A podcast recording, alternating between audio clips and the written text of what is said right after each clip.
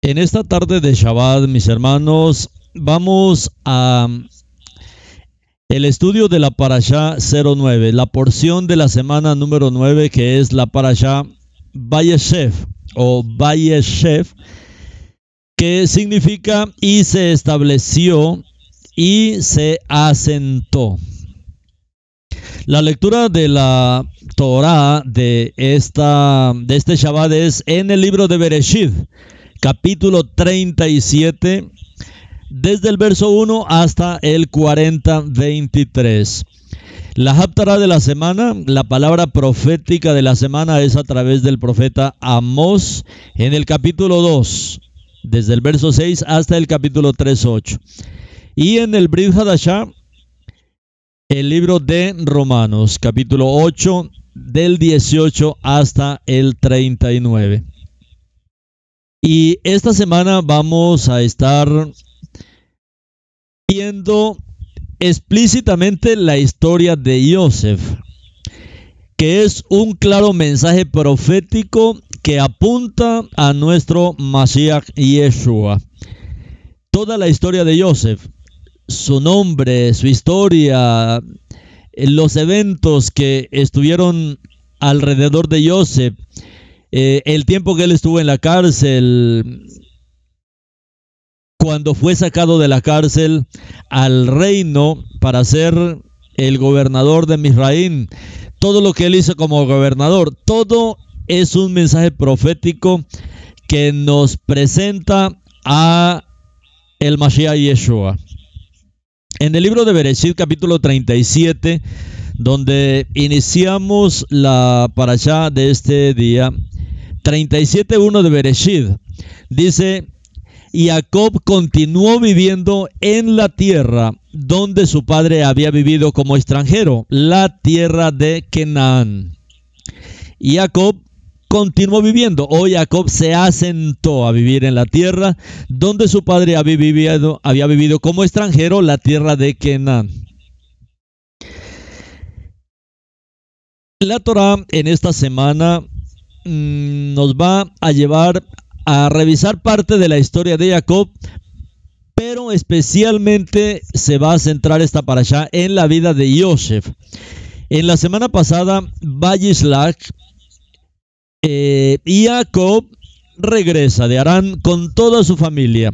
Después de 22 años de haber estado en el exilio, regresa ahora para establecerse en la tierra de Canaán.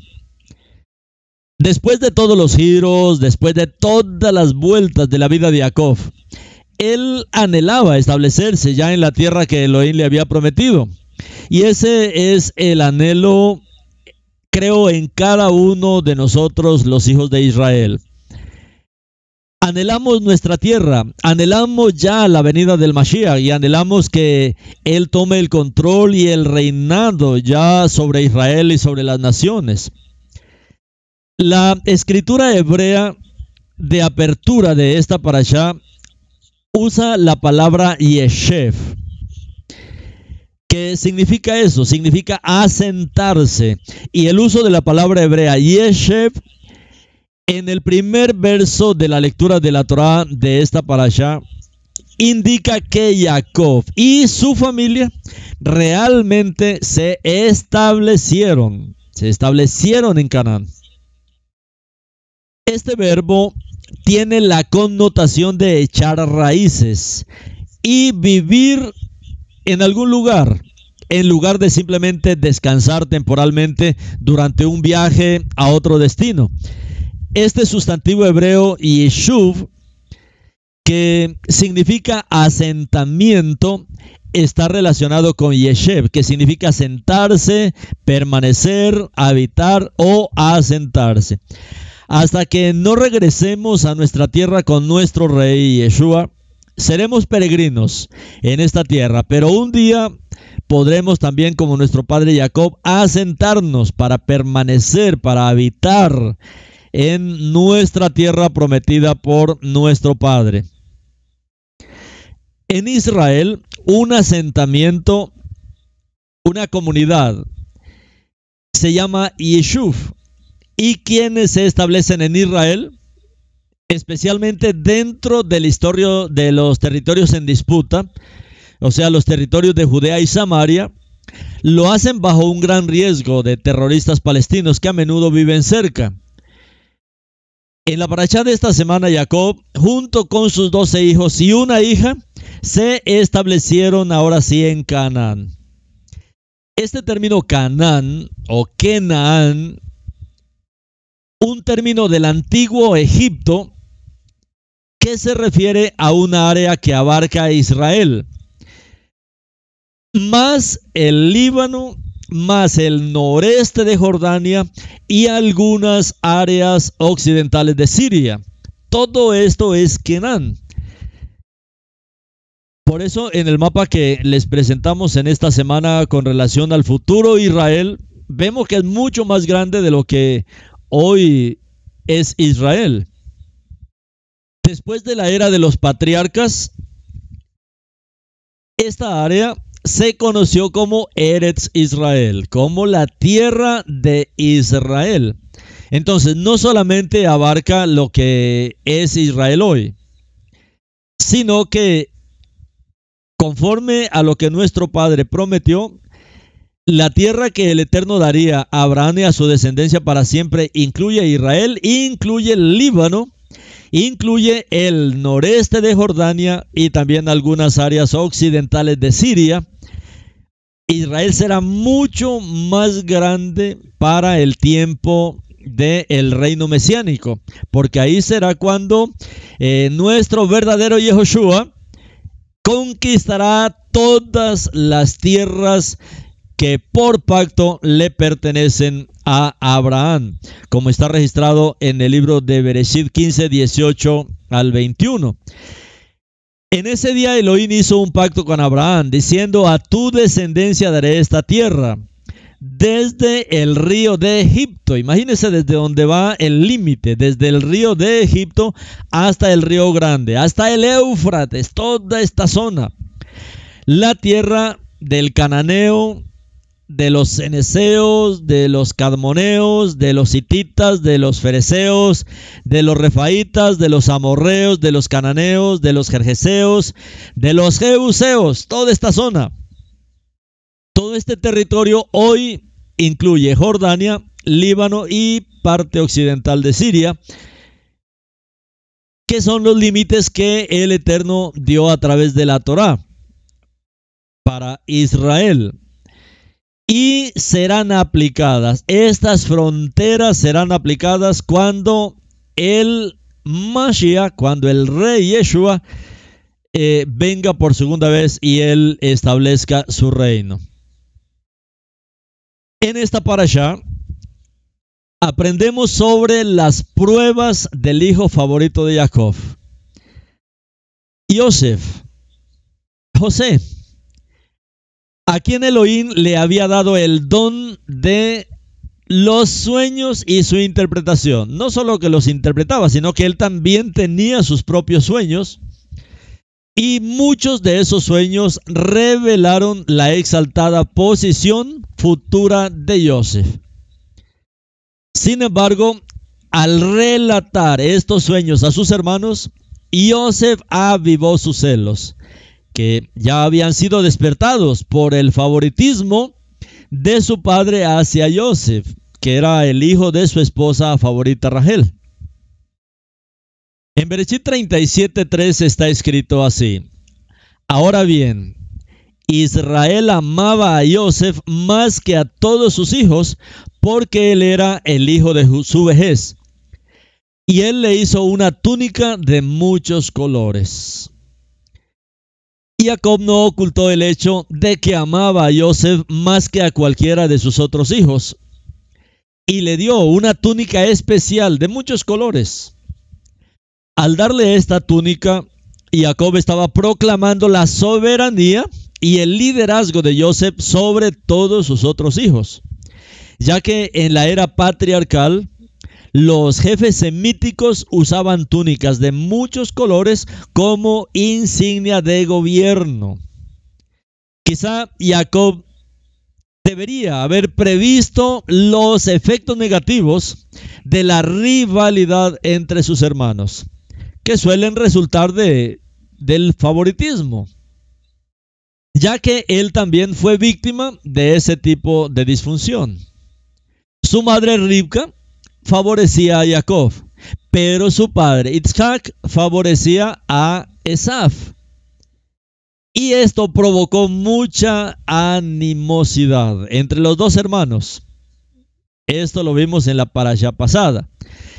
Sin embargo, en lugar de aprender de los errores de sus padres, Jacob simplemente perpetuó las debilidades de sus padres.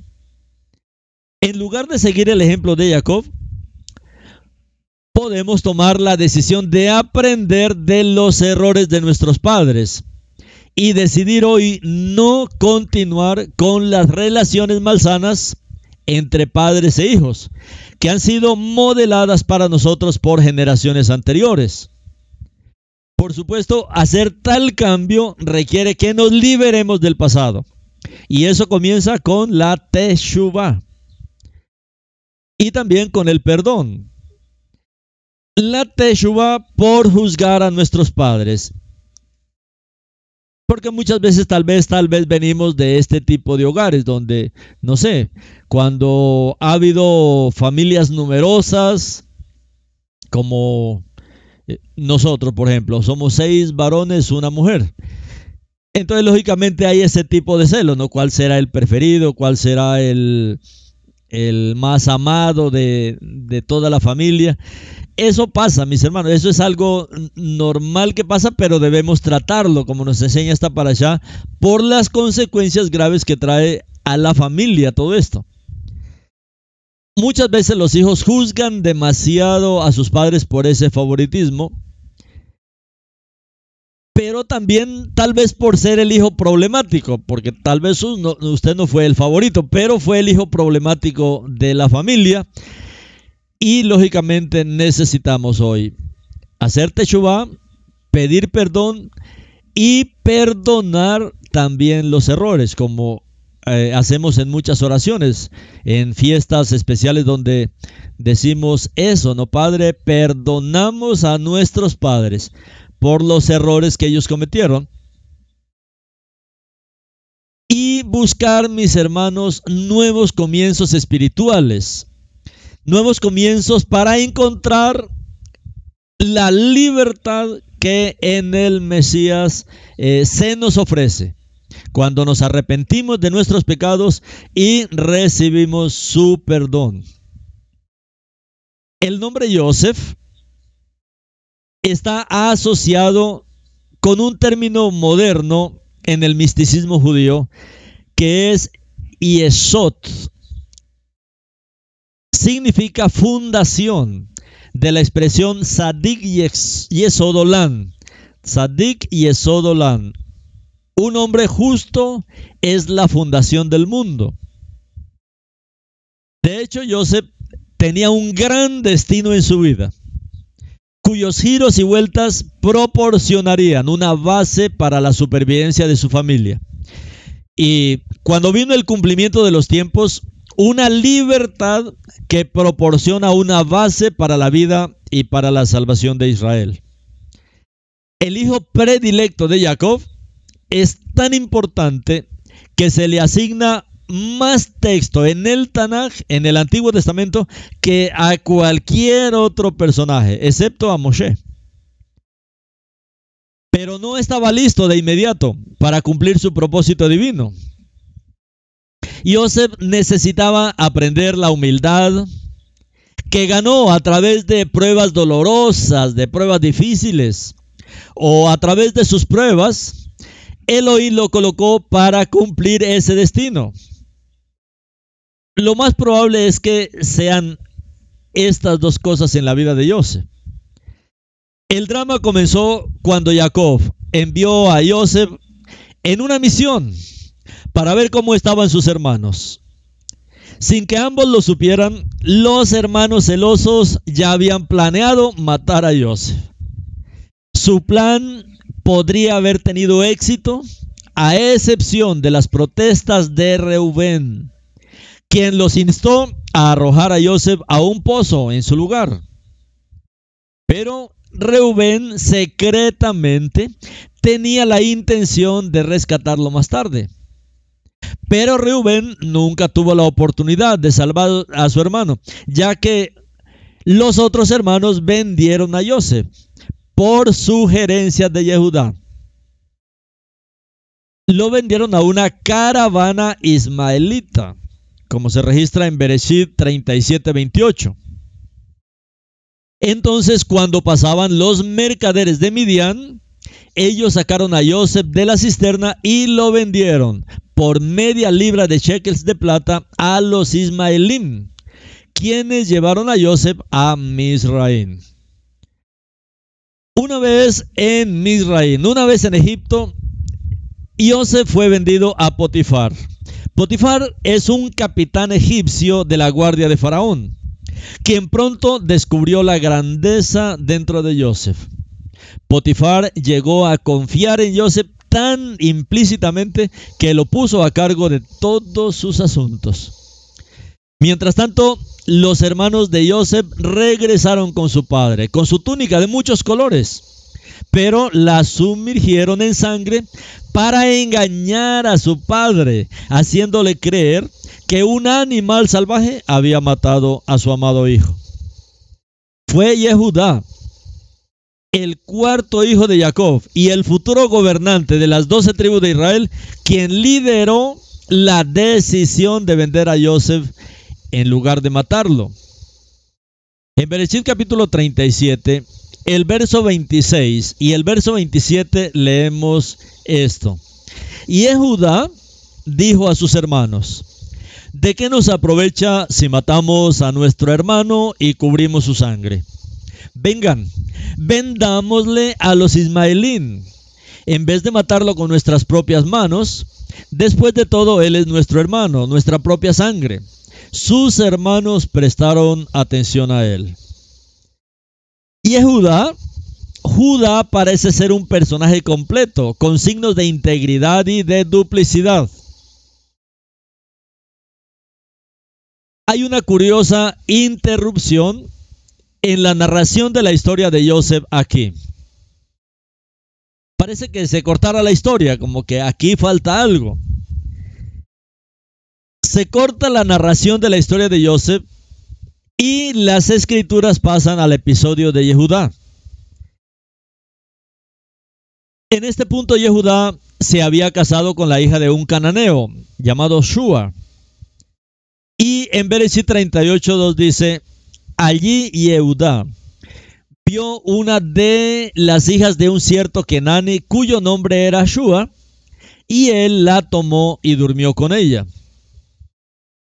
Shua concibió y tuvo un hijo llamado Er, que se casó con Tamar, pero Er murió sin darle un hijo a Tamar, porque Adonai estaba disgustado con este hijo de Yehudá y le quitó la vida prematuramente. Y Judá entonces instó a su segundo hijo, a Onán, a tomar a Tamar como esposa. Era deber del hermano de un hombre que murió sin hijos casarse con su viuda para perpetuar la línea de su hermano. En el libro de Bereshit capítulo 38, 8 dice, y Eudá dijo a Onán, ve a dormir con la esposa de tu hermano, haz hazle a ella el deber del hermano del esposo y preserva la línea de cera de tu hermano. Este tipo de responsabilidad familiar puede parecernos ajeno, raro, pero luego Elohim lo incluyó en las leyes que se encuentran en el libro de Devarim. Deuteronomio, Devarim capítulo 25, 5 y 6.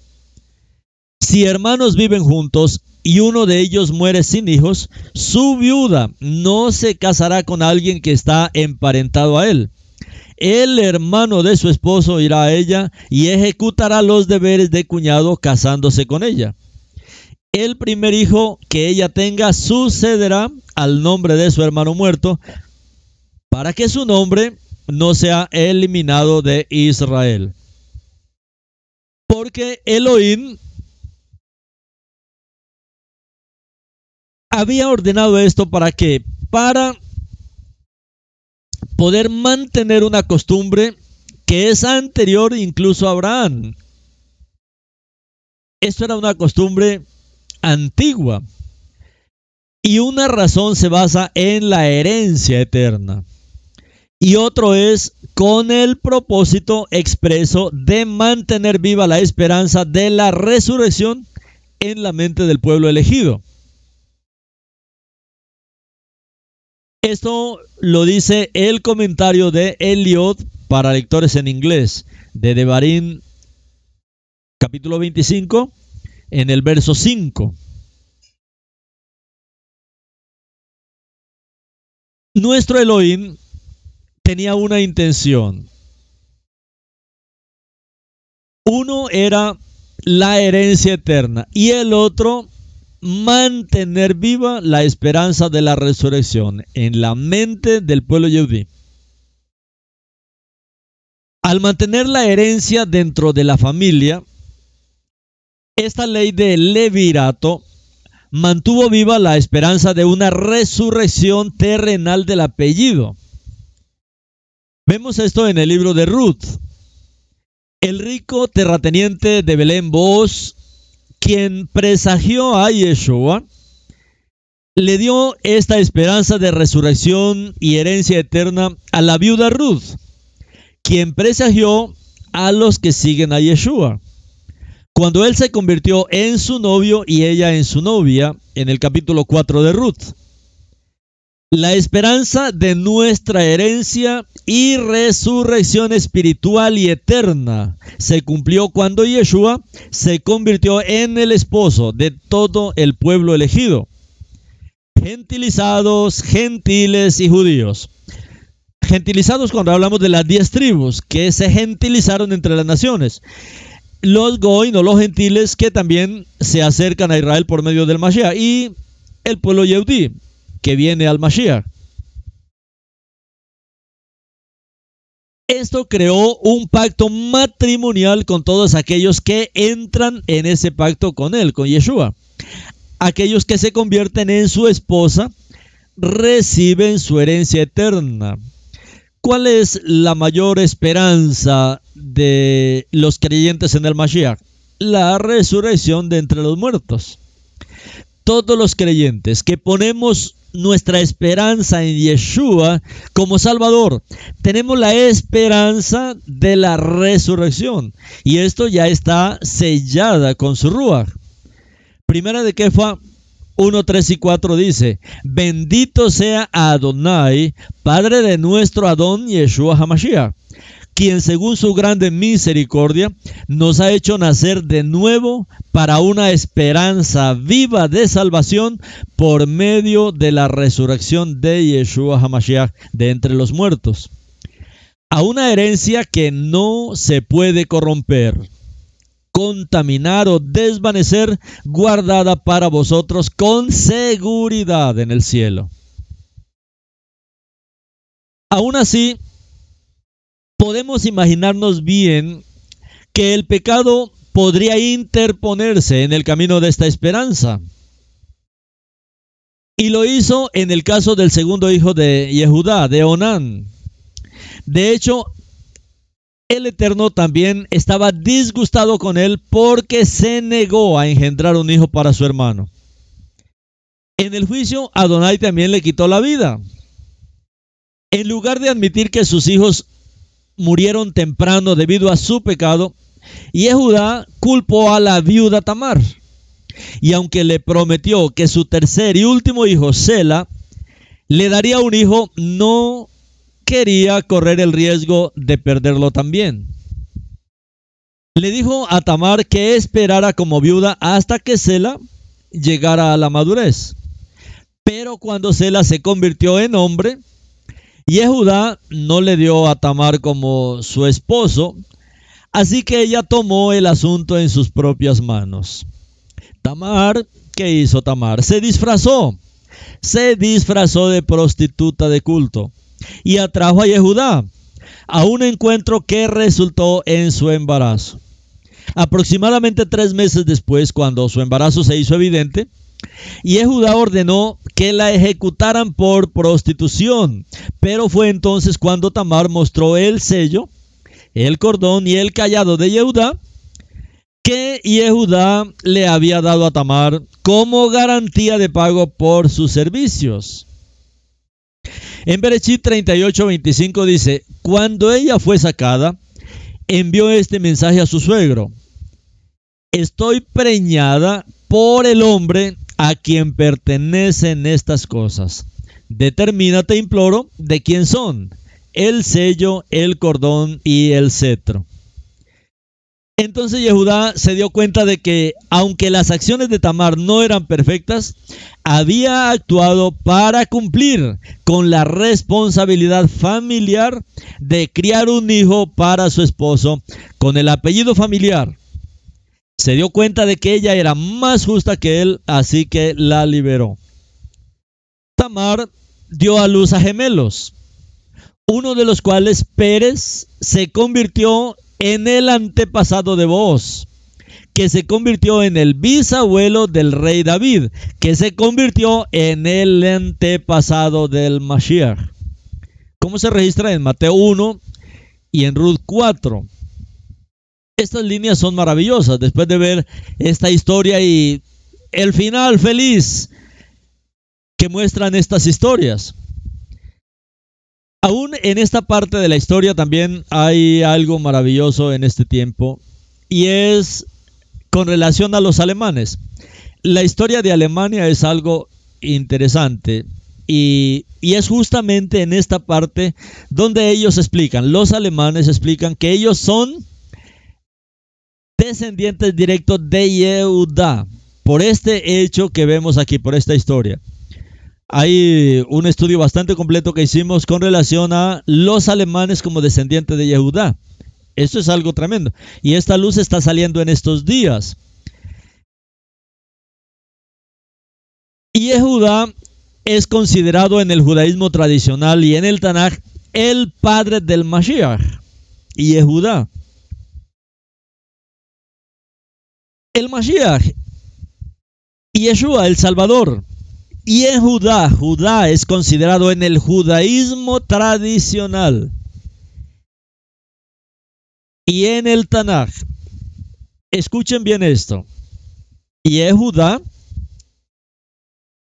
es considerado en el judaísmo tradicional, en el judaísmo normativo, en el judaísmo ortodoxo, pero también en el Tanaj es considerado el padre del Mashiach el padre del Mesías de Yeshua. Por eso él es conocido como el león de la tribu de Yehuda. Para que ustedes puedan profundizar esto, les, les proporcionamos ahí en el en PDF los alemanes de origen bíblico, que es justamente para que ustedes sigan esta historia que dice interesante, porque es que nuestro padre Abraham lo llamó a ser padre de naciones. Y aunque se ha demonizado a los alemanes, ellos hoy están reclamando también ser parte del pueblo elegido del Eterno. En el libro de Bereshit 49:10, hablando de esto, de cómo el judaísmo tradicional y el Tanaj consideran a Yehudá como el padre del Mashiach, como el padre de Yeshua, como el león de la tribu de Yehudá. Bereshit 49:10 dice, no será quitado el cetro de Yehudá, ni el dador de la Torah de entre sus pies hasta que venga Silo. Y a él será la obediencia de todos los pueblos. Y en el Targum Kelos, eh, recuerden que los Targumim son las traducciones al arameo de la Torah, del Tanaj. A esto se conoce como los Targumim. En el Targum Onkelos de esta parte de Berechit 49.10 dice, la transmisión del dominio no cesará de la casa de Yehudá, ni los escribas de entre sus hijos, por siempre hasta que venga el Mashiach. En Targum Onkelos dice claramente que es el Mashiach. En la Torah en el texto hebreo dice, no será quitado el cetro de Yehuda, ni el dador de la Torah de entre sus pies, hasta que venga Shiloh. Shiloh. Y a él será la obediencia. A él debe ser la obediencia de todos los pueblos. Al Mashiach. Entonces, en el Targum Kelos nos dice claramente que el Mashiach, que Silo es el Mashiach. Como vemos, mis amados, en esta parasha, Yosef, el hijo favorito de Jacob, es vendido a traficantes de esclavos por 20 piezas de plata por sus hermanos mayores. Y Jacob quedó devastado cuando sus hijos le entregaron la túnica ensangrentada de Joseph le permitieron a Jacob creer, le hicieron creer que Joseph fue asesinado por un animal salvaje. Bereshit 37-33 está escrito así. Él la reconoció a esta túnica. Él la reconoció y gritó, es la túnica de mi hijo. Algún animal salvaje ha rasgado a Joseph en pedazos y lo ha devorado. Una bestia salvaje se ha llevado a Joseph. Jacob se puso tan triste que estaba inconsolable. Perecí 37-35, a pesar de que todos sus hijos e hijas se reunieron alrededor de él y trataron de consolarlo, él rehusó toda consolación diciendo, no descenderé a la sepultura a mi hijo enlutado. Y su padre lloró por él. Bereshit 37.3 dice, ahora bien, Israel amaba a Joseph más que a todos sus hijos, porque él era el hijo de su vejez, y él le hizo una túnica de muchos colores. Aunque esta parasha comienza cuando cuando Jacob se establece en la tierra, después de su exilio, rápidamente la parasha dirige su atención a Joseph. La historia de Joseph recibe una atención considerable en la Torah. Y en comparación con otros personajes, hay bastantes mm, cosas que se han escrito sobre eh, en la Torá. Aunque Elohim le había dado a Joseph algunas habilidades muy especiales, estos dones no lo salvaron de sus hermanos, quienes querían matarlo. Tuvieron la oportunidad perfecta para hacerlo cuando Jacob envió a Joseph a ver cómo estaban sus hermanos, que estaban cuidando ovejas en Siquem.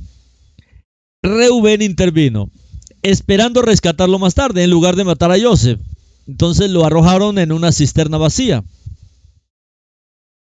Los corazones de los hermanos de Joseph estaban muy fríos con Joseph, que se sentaron juntos a comer con crueldad, ignorando los gritos de misericordia de su hermano menor.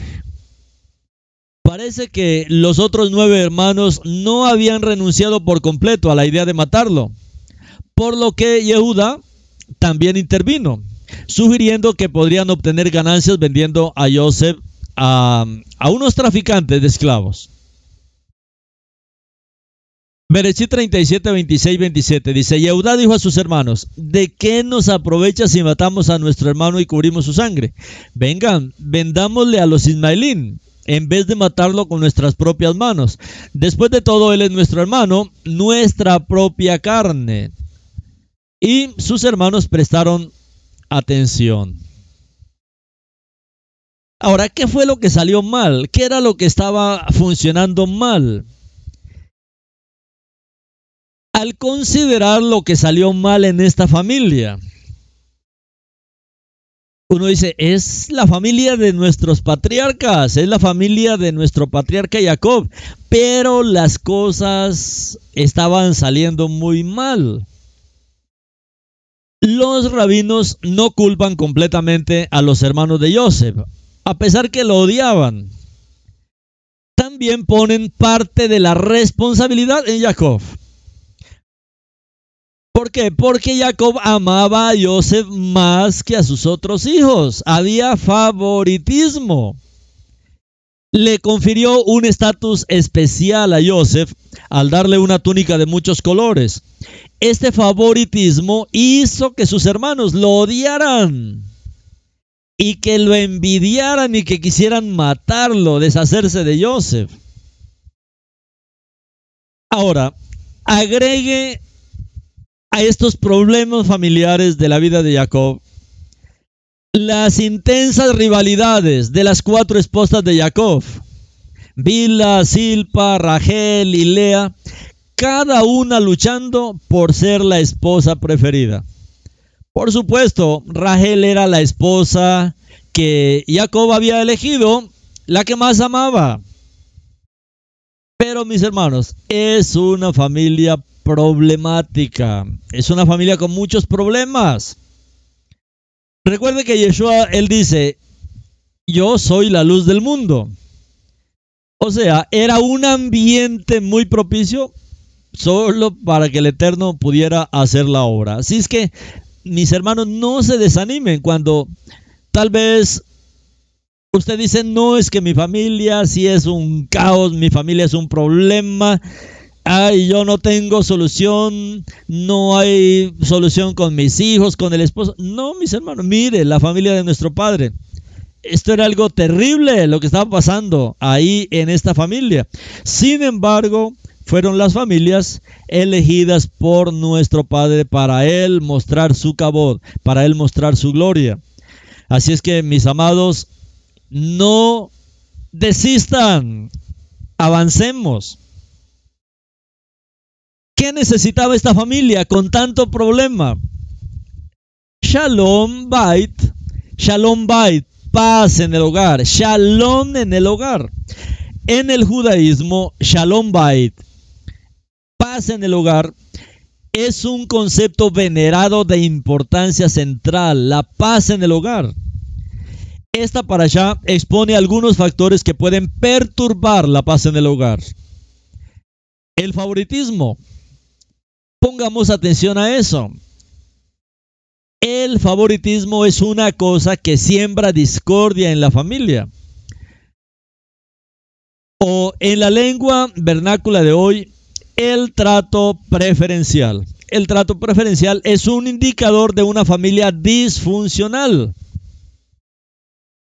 Esta porción de la Torah también revela quizá algunas de las dificultades que encuentran las familias mezcladas. Mantener el shalom, mantener la paz en el hogar. Mis hermanos, puede ser un desafío cuando se involucran diversas personalidades y relaciones. Más cuando son familias numerosas, donde vive abuela, abuelo, tíos, mamá, papá, hermanos, primos, sobrinos, imagínense. Es que algo así era lo que pasaba en la familia de nuestros patriarcas. Por supuesto, las familias no tienen que mezclarse para experimentar eso. Aunque vivan juntos, cada familia debe tener su orden. Teniendo en cuenta el hecho de que incluso un matrimonio monógamo, un esposo, una esposa, y ¿Cuántos problemas tiene un matrimonio monógamo? Mucho más este matrimonio, que era un matrimonio polígamo. La poligamia, que es mm, un esposo para varias esposas, eso es de la Torah. El Eterno eh, dio leyes con respecto a esto. Y aún hoy en Israel, debido a que hay muchas mujeres, pero no hay judíos para, para casarse. Sabe que las judías, las hermanas judías, ellas están de acuerdo, aún están pidiendo que se les permita nuevamente mm, retomar la poligamia en Israel. O sea, ellas están decididas a compartir un esposo eh, con más judías. Eso se da hoy, mis hermanos. Y aún por eso el Eterno eh, dio leyes explícitas con relación a la poligamia. Por ejemplo, nuestro padre Jacob, él no es un adúltero, él no es un fornicario, o él es polígamo, él es un polígamo, o sea, un hombre que tiene varias esposas. Esto es permitido por la Torá para los que ya están en esa situación, no para los que tienen ya un matrimonio por años con un esposo, una esposa, no, pues ya tienen que permanecer así. Hay culturas mm, y nos hemos encontrado con este tipo de situaciones donde encontramos un hermano que tiene seis esposas. En comunidades indígenas se presenta eso. Un hombre con seis esposas, con cinco esposas, con tres esposas. ¿Qué hacer? Dejarlos así. Porque esos son poligamias. O sea, eso es un asunto que eh, el Eterno estableció también leyes para este tipo de matrimonios, donde él dice que el esposo debe cuidar de sus esposas en todo cuando es un polígamo. Vestido, comida, atención conyugal, todo, absolutamente todo. Entonces, eh, no creo que alguien quiera tener tantos problemas hoy con como nuestro padre Jacob. Si hay problemas hoy en un matrimonio monógamo y hoy esto es un desafío, entonces imaginemos, mis hermanos, lo difícil que fue mantener el Shalom Bait en la casa de Jacob.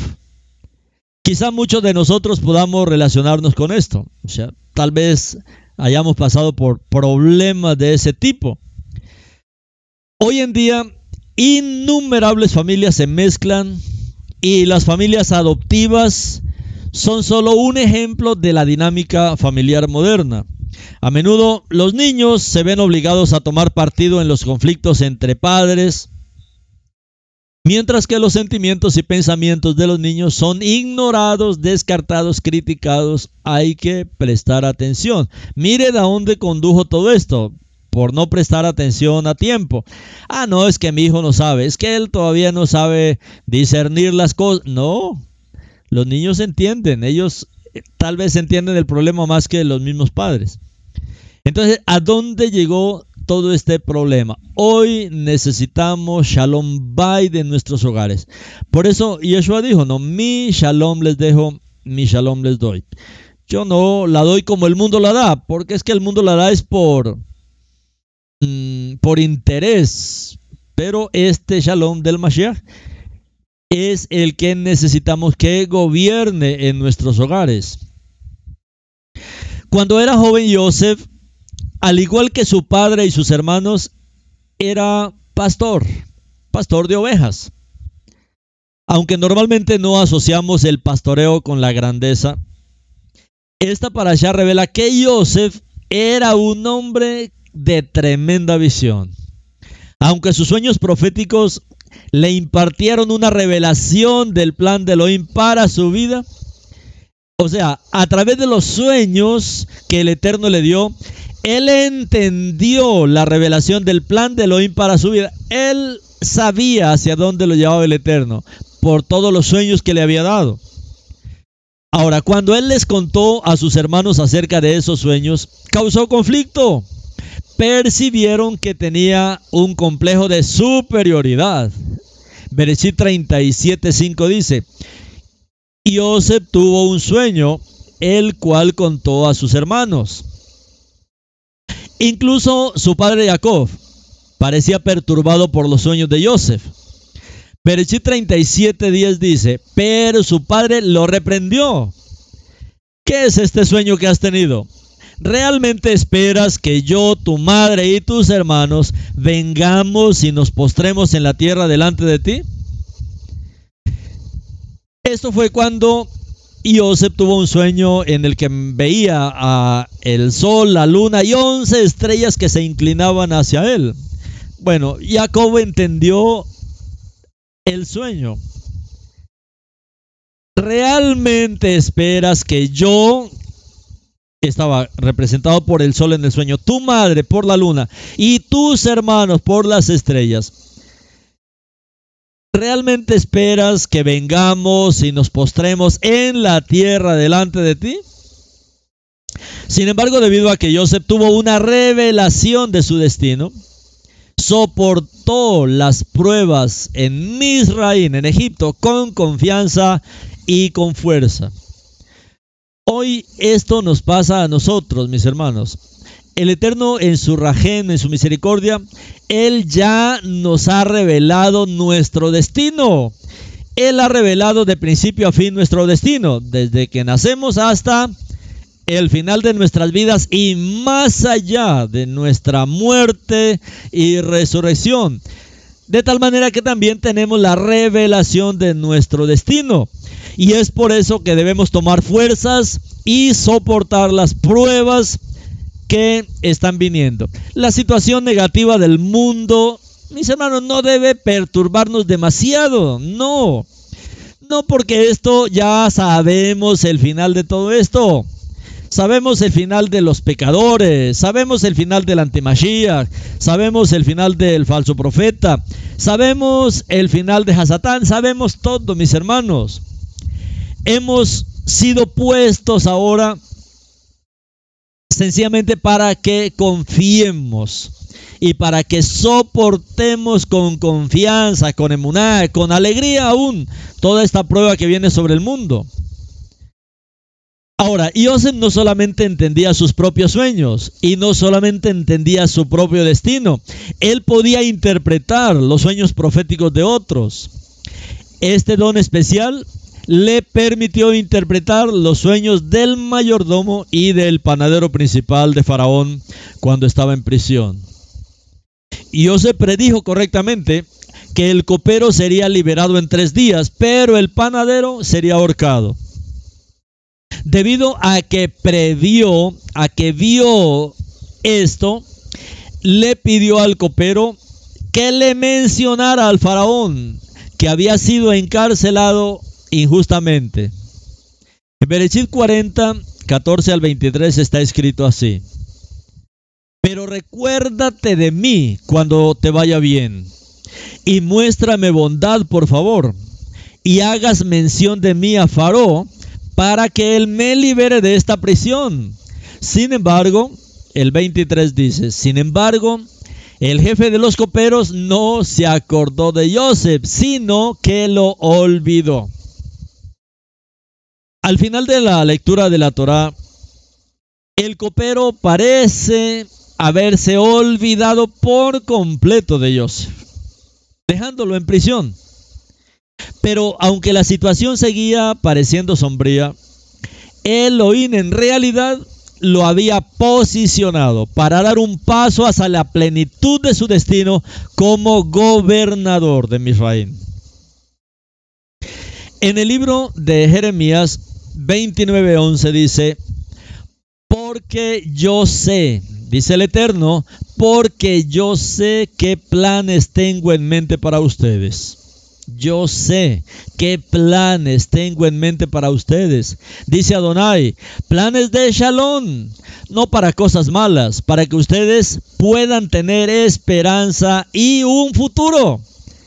Mis hermanos, necesitamos tener esperanza para un futuro maravilloso que nos espera.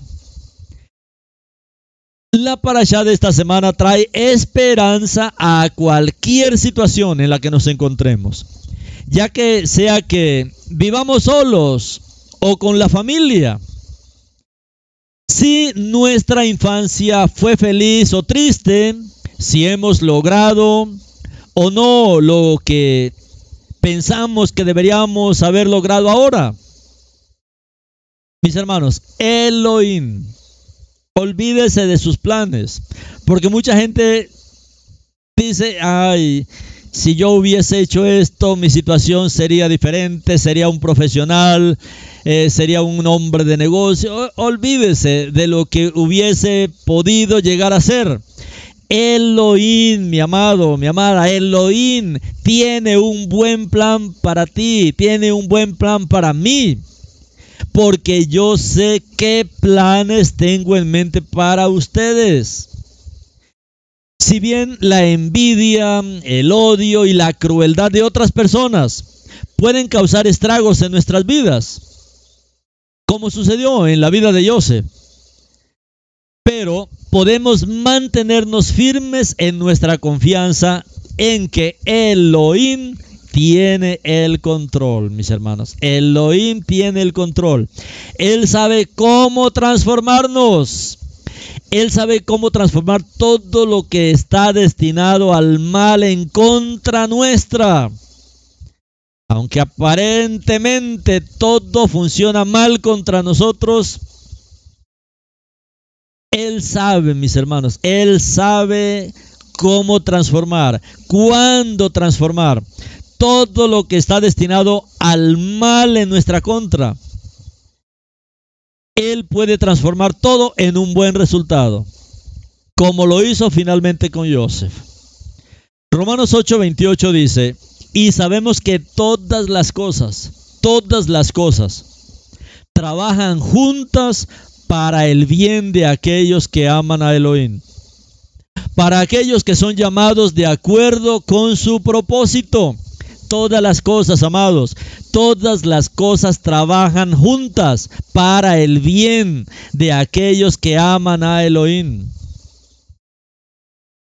Y si no miremos que de un momento a otro, en un abrir y cerrar de ojos, se ve sacado del pozo y llevado al palacio como gobernador. ¿Qué nos muestra esta historia? Nos muestra que Elohim, por sus misericordias, puede redimirnos y llevarnos de las profundidades de la desesperación a las alturas de los sueños cumplidos.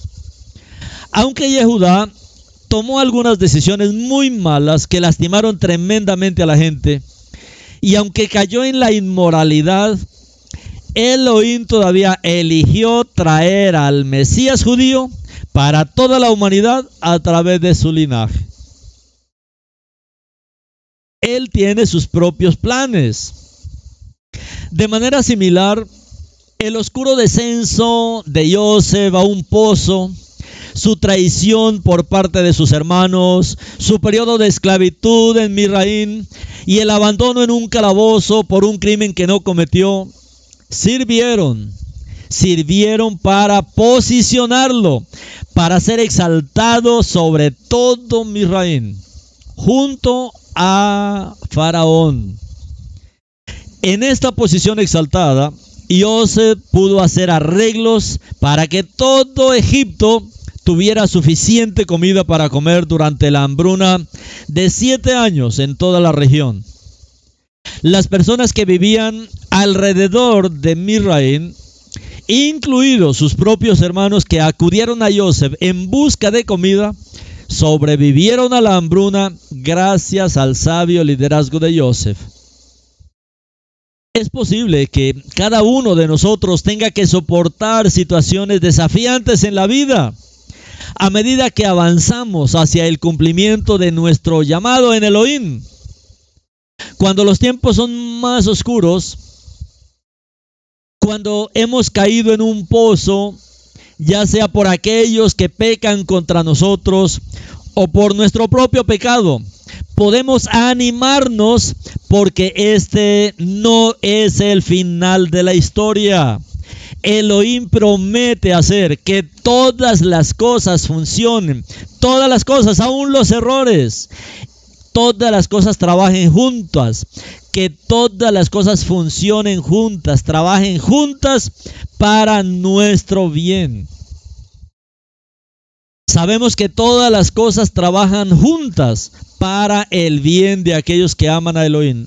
Aún mis errores, sí, mire, con Yehudá, aún sus errores.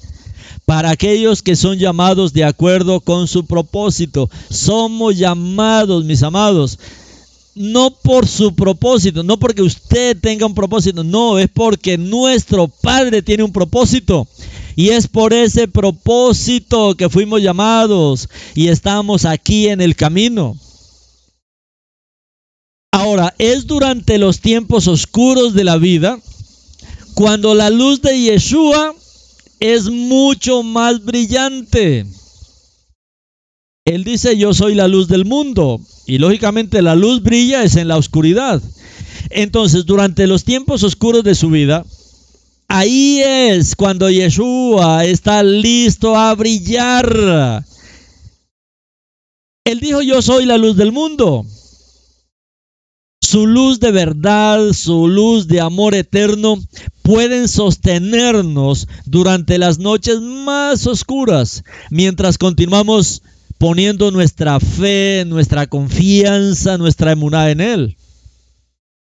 Yohanan 8:12 dice, Yeshua les habló de nuevo, Enana, yo soy el Elohim viviente, la luz del mundo.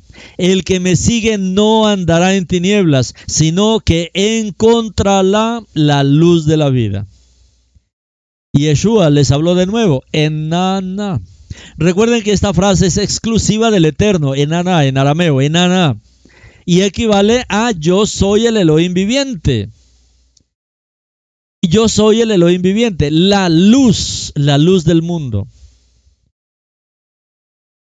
El que me sigue no andará en tinieblas. Mi hermano, no importa las tinieblas que esté atravesando, siga al Mashiach.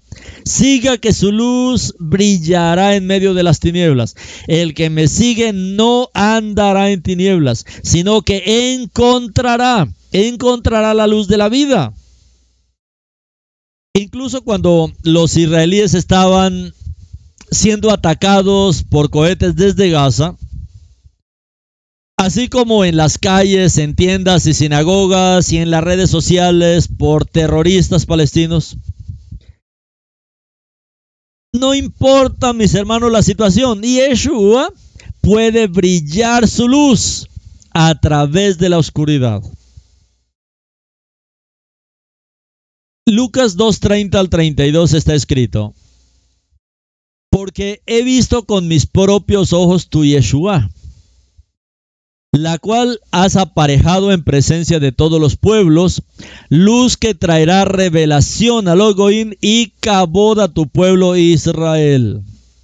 Isaías 61, levántate y resplandece, porque ha venido tu luz, y la cabod de Adonai ha nacido sobre ti.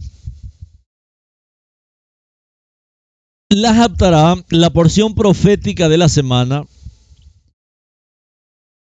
¿Qué se relaciona con esta parasha? Como vemos en Bereshit 37-28. Dice, entonces cuando pasaban los mercaderes de Midian, ellos sacaron a Joseph de la cisterna y lo vendieron por media libra de shekels de plata a los ismaelín, quienes llevaron a Joseph a Misraim. La Haftarah, que es la palabra profética de esta semana, está relacionada con la parasha a través del tema de la injusticia y quizá la opresión, así como una referencia a la venta de inocentes por plata. Hoy, mis hermanos, el tráfico de personas, la trata de personas, es algo horrible en el mundo la trata de personas, la venta de personas, la venta de mujeres. Hay muchas mujeres que están siendo secuestradas y embarazadas y luego las hacen abortar para vender todos estos órganos de fetos. Esto es por miles, hermano. Hoy esto es algo terrible que está pasando en el mundo. No solamente la trata de mujeres, mm, la trata sexual, sino los negocios que hay detrás de todo esto, de las élites corruptas que se dedican a este tipo de negocios. Esto pasa hoy. Esta venta de inocentes de la que está hablando también la paracha con relación a Joseph. En el libro de Amós capítulo 2 verso 6 dice, aquí está lo que Adonai dice, por tres pecados de Israel y por cuatro no lo revocaré, porque ellos vendieron al justo por plata y al pobre por sandalias. Los rabinos relacionan este verso con la venta de Joseph como esclavo por 20 piezas de plata. Los judíos mesiánicos podríamos conectar este verso con Yeshua, quien fue traicionado por 30 piezas de plata. En Mateo 27.3 está escrito, cuando Yehuda, quien le había traicionado, aquí es Judas, ¿no? Le había traicionado, vio que Yeshua era condenado, se llenó de remordimiento y devolvió las 30 monedas de plata a los principales Koanín y a los ancianos. Mientras que 20 piezas de plata era el precio común para un esclavo redimido, 30 piezas de plata era la compensación para un esclavo corneado. Y Yeshua fue traspasado por nuestras transgresiones. Shemot 21:32 dice, si el buey acornea a un esclavo o esclava, el dueño dará al amo de ellos 12 onzas de plata, 30 ciclos de plata, y el buey tiene que ser apedreado de muerte. A Judas se le ofrecieron 30 piezas de plata en cumplimiento de una profecía mesiánica que está registrada en el libro de Zacarías, capítulo 11, 12. Les diré a ellos, si está bien a sus ojos, dame mi precio o rehúsenlo. Así que pesaron mi precio 30 piezas de plata, shekels. Esto es 12 onzas. El profeta Amos profetizó juicio contra Israel por los pecados cometidos por la gente rica de su época, incluida la corrupción legal, el trato inadecuado a los pobres y otras fallas éticas inmorales, como por ejemplo vender al inocente para lucrar económicamente. Esto, mis hermanos, se está dando hoy en el mundo vender inocentes para lucrarse económicamente en todo el mundo, incluido Israel. La maldad, mis hermanos, está por todo lugar. Negar la justicia a los oprimidos y tratar a las mujeres como objeto de gratificación sexual, que lo registra Amos 2.7. Y contaminándose a sí mismo mediante la idolatría y la crueldad hacia los pobres, como registramos 2.8. Y nuestro padre pregunta a Israel en Amós 3.6, cuando el chofar es sonado en la ciudad, ¿no se alarma la gente? ¿Puede el desastre caer sobre una ciudad sin que lo haya traído Adonai? Elohim, mis amados, tiene el control. Y cuando llega el juicio, el pecado es la razón. Mire todo el juicio que se está llevando a cabo hoy en la tierra. Hoy en la tierra estamos en pleno tiempo de juicios. ¿Quién tiene el control? No el nuevo orden mundial. No, ellos nunca tendrán el control. El control lo tiene Elohim. Elohim tiene el control. Y cuando nuestro Padre ejecuta los juicios, lo hace por una razón. El pecado. El pecado. Elohim está atento a la forma en que tratamos a los demás. El amor y el respeto mutuos son fundamentales para todas las relaciones éticas y saludables. Cuando usamos a alguien para nuestros propios propósitos egoístas, especialmente aquellos que son vulnerables, por ejemplo, em, usar empleados, digamos, y, y hacerlos trabajar y luego no pagarles. No, nuestro Padre ve todo esto, esto es injusto porque ellos son vulnerables. O por ejemplo, cuando, cuando no cuidamos a los pobres, o cuando ignoramos los gritos de los huérfanos, cuando ignoramos los gritos de las viudas. Mis hermanos, si no actuamos con justicia, ¿qué es lo que el Eterno quiere que hagamos? Si no lo hacemos, nos estamos rebajando. rebajando a ser peor que el mundo. Y dado que cada persona está hecha a la semejanza del Creador, a la imagen y semejanza del Creador del universo, cuando no cuidamos este tipo de personas, no estamos reconociendo que Él es el creador. No estamos reconociendo la chispa de lo divino dentro de esas personas. Pero por importantes que sean nuestras relaciones entre nosotros, nuestra relación más importante es con Elohim. Cuando estamos bien con Él, también haremos todo lo posible para estar bien los unos con los otros. Amós entendió que los israelitas tenían que arrepentirse y volverse al Eterno porque Adonai les dijo en Amós 5.4, porque aquí está lo que Adonai dice a la casa de Israel. Si ustedes me buscan, vivirán. La situación actual en Israel y en todo el mundo no es muy diferente de la época de Amós. Todos necesitamos desesperadamente a Elohim. Todos necesitamos a Yeshua. La humanidad está vacía, la humanidad está perdida, la humanidad se está perdiendo, mis hermanos.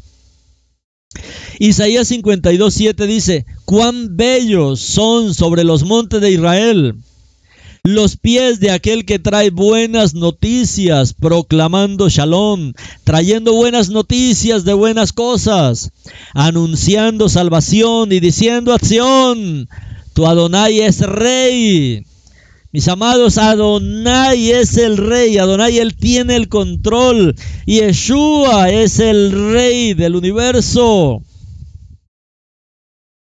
La historia de Joseph es un claro mensaje profético que apunta a Yeshua. Y este es un aspecto hermoso de la historia de Joseph. La vida de Joseph es un mensaje profético, toda su vida un mensaje profético que describe al Mashiach. Las similitudes entre Joseph y Yeshua son sorprendentes. Por ejemplo, ambos eran pastores. Ambos eran pastores. Joseph era un pastor de ovejas. Y Yeshua también es el pastor. El buen pastor, como él dice, yo soy el buen pastor.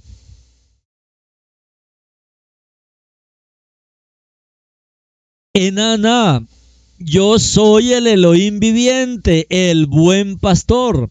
El buen pastor da su vida por su rebaño. Ambos eran hijos amados de su padre.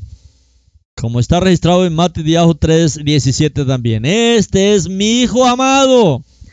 En él me complazco.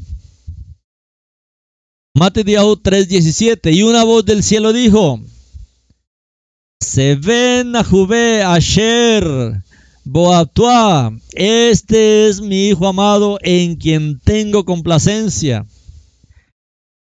Ambos fueron enviados por su padre a sus hermanos.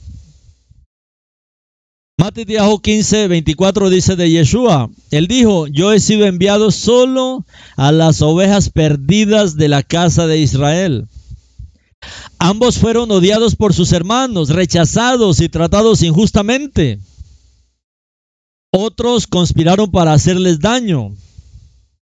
Ambos fueron tentados.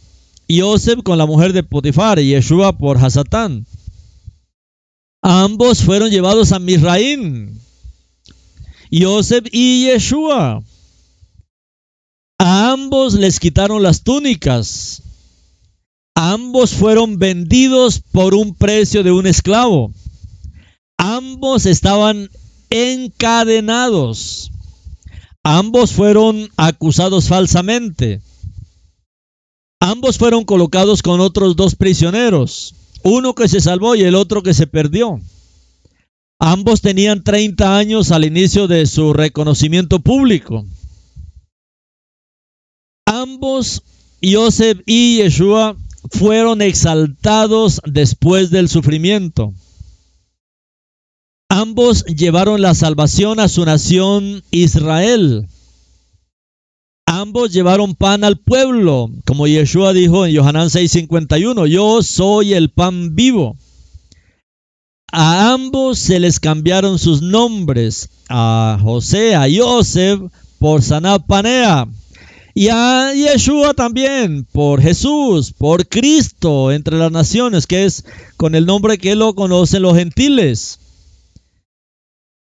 Estos parecidos, mis hermanos, son maravillosos. Estos parecidos de, de los dos. En Johanan 6:51 está escrito, en Nana, yo soy el Elohim viviente, el pan viviente que he descendido del cielo.